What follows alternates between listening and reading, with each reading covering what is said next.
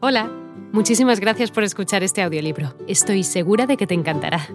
Me llamo Ana y a continuación podrás disfrutar de un previo del libro completo. Si te gusta lo que escuchas podrás descargártelo completamente gratis desde mi web, www.escúchalo.online.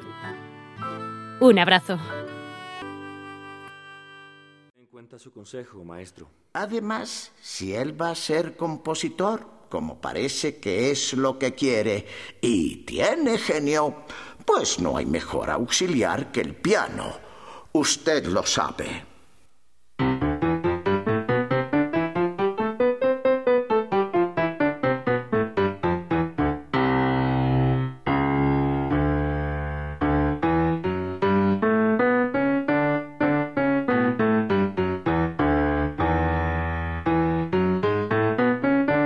¿Qué pasa, Luis? ¿Por qué paras? Estoy cansado, padre. Mis dedos ya no dan más. Pues tienen que obedecerte. Pero si llevo todo el día practicando, padre. Déjelo descansar un momento, Juan. María, tú no te metas en lo que no entiendes. Es posible que yo no sepa nada de música, pero lo que sí entiendo es que está abrumando a Luis con tanto trabajo. Y yo no veo para qué. Pues para que sea un genio precoz, un niño prodigio, igual que Mozart. A mi hijo lo presentaré en público dando conciertos a los seis años de edad, como Wolfgang Amadeus. Pero, pero ¿cómo va a poder presentarlo a los seis años si ya tiene ocho? Para mí, para ti, para Luis, pero no para los príncipes y cortesanos. Eso sería un embuste muy... Tú te callas y vete a tu cocina. Ah, y tú, jovencito, sigue dándole a esas teclas.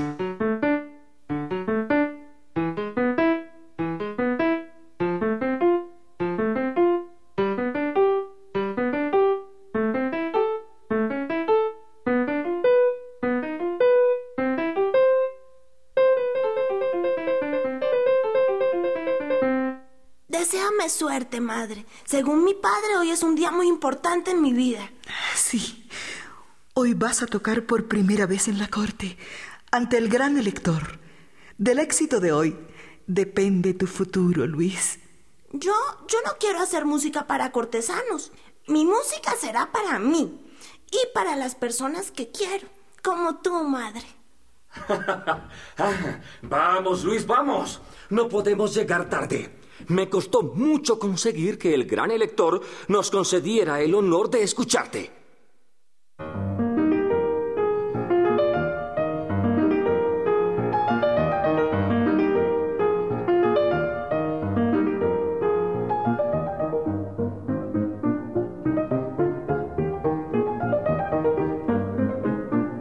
¿Quién es el nuevo músico, Conde? Nunca había yo escuchado interpretar el piano con tanta emoción. Más que emoción, condesa, con convicción. Este muchacho llegará muy alto. Es un talento. Si alguien le da la mano, o terminará como su padre. De la orquesta de la corte a la taberna, y de la taberna a su triste buhardilla. ¿Y quién es su padre?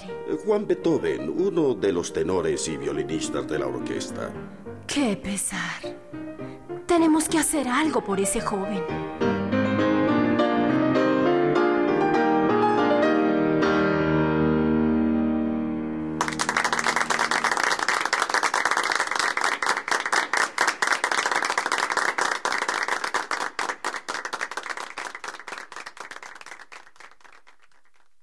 Cómo te fue hoy en tu presentación, Luis? Ni yo mismo lo sé, madre. Tu padre dice que fuiste un éxito, que te aplaudieron mucho. Tal vez para él logró su sueño, exhibirme como un fenómeno.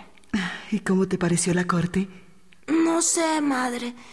Todo me pareció tan artificial, falso, postizo. ¿También los aplausos? Ah, no, esos no, esos me los gané yo. ¿En qué piensas, hijo? Viendo el esplendor de la corte, la vistosidad de sus mujeres que quizás valen menos que tú y son felices tal vez sin merecerlo. No sé por qué pensé en... en tus trajes, madre. En tus trajes desteñidos y, y surcidos. Eso no tiene importancia, hijito. Lo importante es que triunfes. Sí, madre, sí. Seré el más grande de los músicos y ganaré dinero.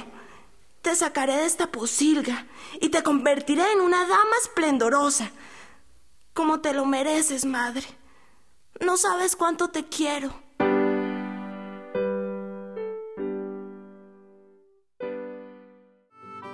Hola de nuevo. No está mal para ser solo una pequeña muestra, ¿verdad? Si te ha llamado la atención, recuerda que encontrarás este audiolibro completo y gratis en www.escúchalo.online.